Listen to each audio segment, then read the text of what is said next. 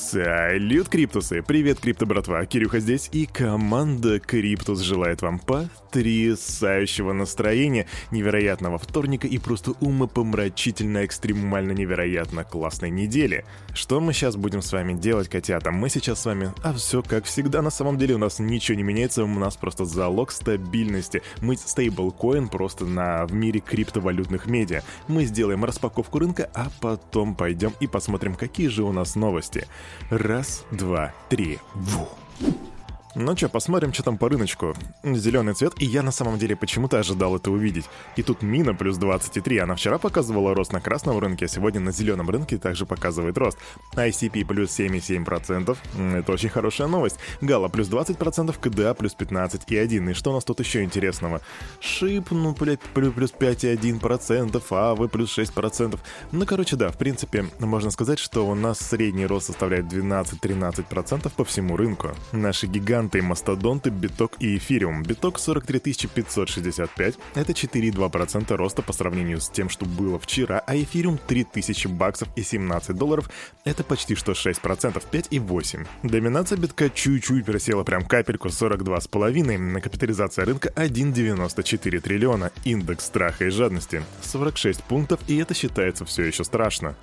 А начнем мы со Штатов. Министерство финансов США в ответ на обращение сенаторов направило им письмо, в котором объявило о планах освободить майнеров криптовалют, лиц, занимающихся стейкингом и разработчиков программного обеспечения от необходимости предоставлять отчетность в налоговую службу. Об этом в Твиттер сообщил сенатор-республиканец со штата Огайо Роб Портман. В документе сказано, что вспомогательные органы, которые не получают доступ к информации, полезной для IRS, не попадают под требования отчетности для брокеров. Вообще так вышло, что я не знаю, как работает именно эта часть американского регулирования, поэтому мне нужно будет сделать research касательно того, как же тогда эти ребята будут платить налоги, если у них нет налоговой отчетности. Мы в этом разберемся. А теперь уже наше Министерство финансов предлагает установить предельный размер инвестиций в криптовалюту для неквалифицированного инвестора в 50 тысяч рублей. Об этом рассказал замминистра финансов Алексей Моисеев. При этом, по словам Моисеева, для получения статуса квалифицированного инвестора для покупки криптовалюты предполагаются более жесткие требования, чем в традиционной финансовой среде. Недостаточно будет просто иметь 6 миллионов рублей на счете, так отмечает Моисеев. 50 тысяч рублей, ребята, 50 тысяч рублей. На такие бабки даже биткоин биткоин какой-то не купишь. Не, ну, серьезно, просто что такое 50 тысяч рублей, когда речь идет об инвестициях, когда человек, не знаю, там реально откладывает какую-то денежку ежемесячно, и что, типа, 50 тысяч рублей у него накопится, и все, типа, ты ничего не сможешь больше себе брать, никаких тебе саланы, эфириумов, карданы, даже беспонтовых шип. М-да. Новости криминала. Москвич лишился 7 миллионов рублей при попытке купить криптовалюту, сообщает МВД Медиа. Житель российской столицы встретился с злоумышленниками в одном из ресторанов. Господи, какая же это классика. Ресторан, криптовалюта, кидалово.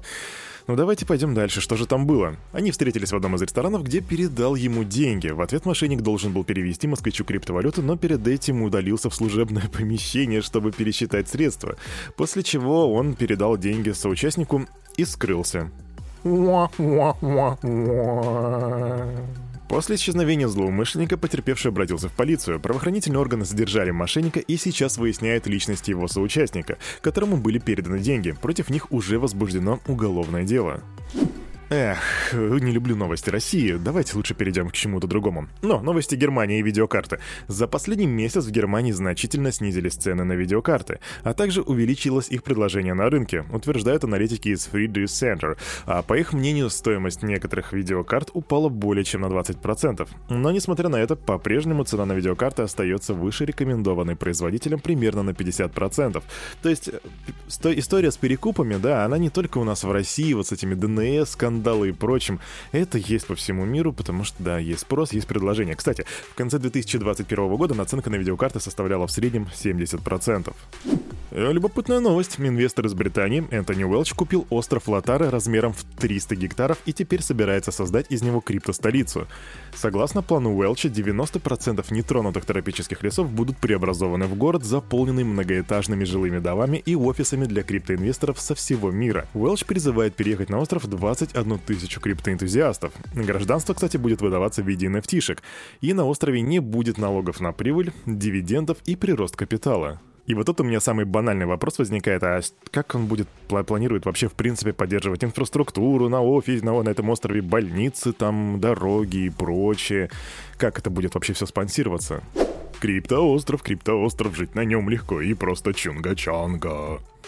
Что такое Супербол? Супербол — это финальная игра за звание чемпиона Национальной футбольной лиги НФЛ Соединенных Штатов Америки.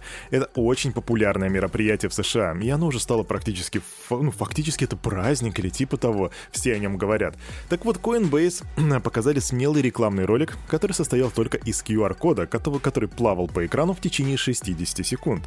В конце появился URL-адрес биржи, где говорится, что можно получить 15 баксов за регистрацию. Эта штука оказалась оказалась настолько успешной, что все ломанулись регистрироваться, и сайт биржи даже лег на какое-то время, там, да, поломался на несколько минут. Также на Суперболе показали свою рекламу FTX. Я посмотрел их рекламу, она просто шедевральная, она длинная, реально длинная, три минуты примерно идет, но она стоит того, чтобы посмотреть. Я оставлю ее в комментариях в Телеграме, посмотрите, это прикольно. В нем говорится об главных... А я даже я не буду вам говорить на самом деле, я не буду вам спойлерить ничего, просто посмотрите, это прикольно.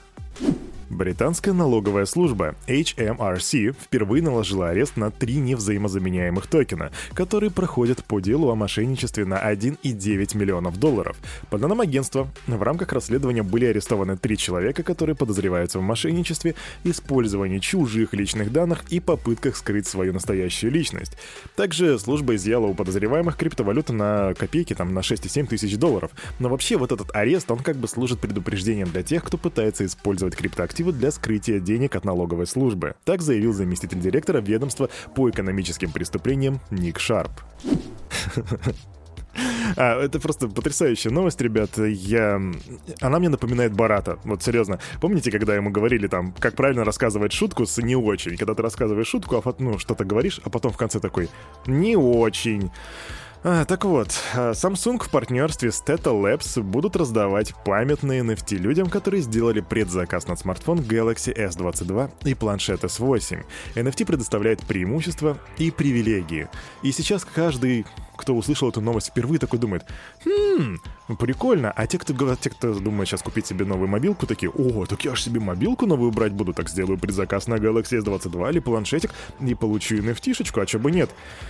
Не очень, потому что токены раздают только в Южной Корее. Я просто себе взял недавно новую мобилку и сейчас такой думал, ох, блин, круто, зря я не подождал, потому что мог бы, мог бы получить какую-то NFT-шечку памятную, а тут типа, да и нет, чувак, ты все равно бы ничего не получил, потому что ты не в Южной Корее. И это несправедливо, потому что в России тебе нужно работать на этот Galaxy S22 гораздо дольше, чем ты делал бы то же самое в Южной Корее. То есть истинные фанаты продукции находятся здесь, в России, в СНГ они находятся, но они в Южной Корее, но NFT-шки получают только корейцы. Нечестно, это дискриминация.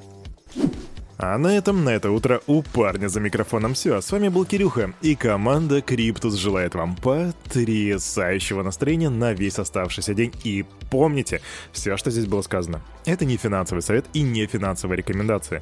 Сделайте собственные ресерчи, развивайте финансовую грамотность и прокачивайте критическое мышление. Обнял, до свидания.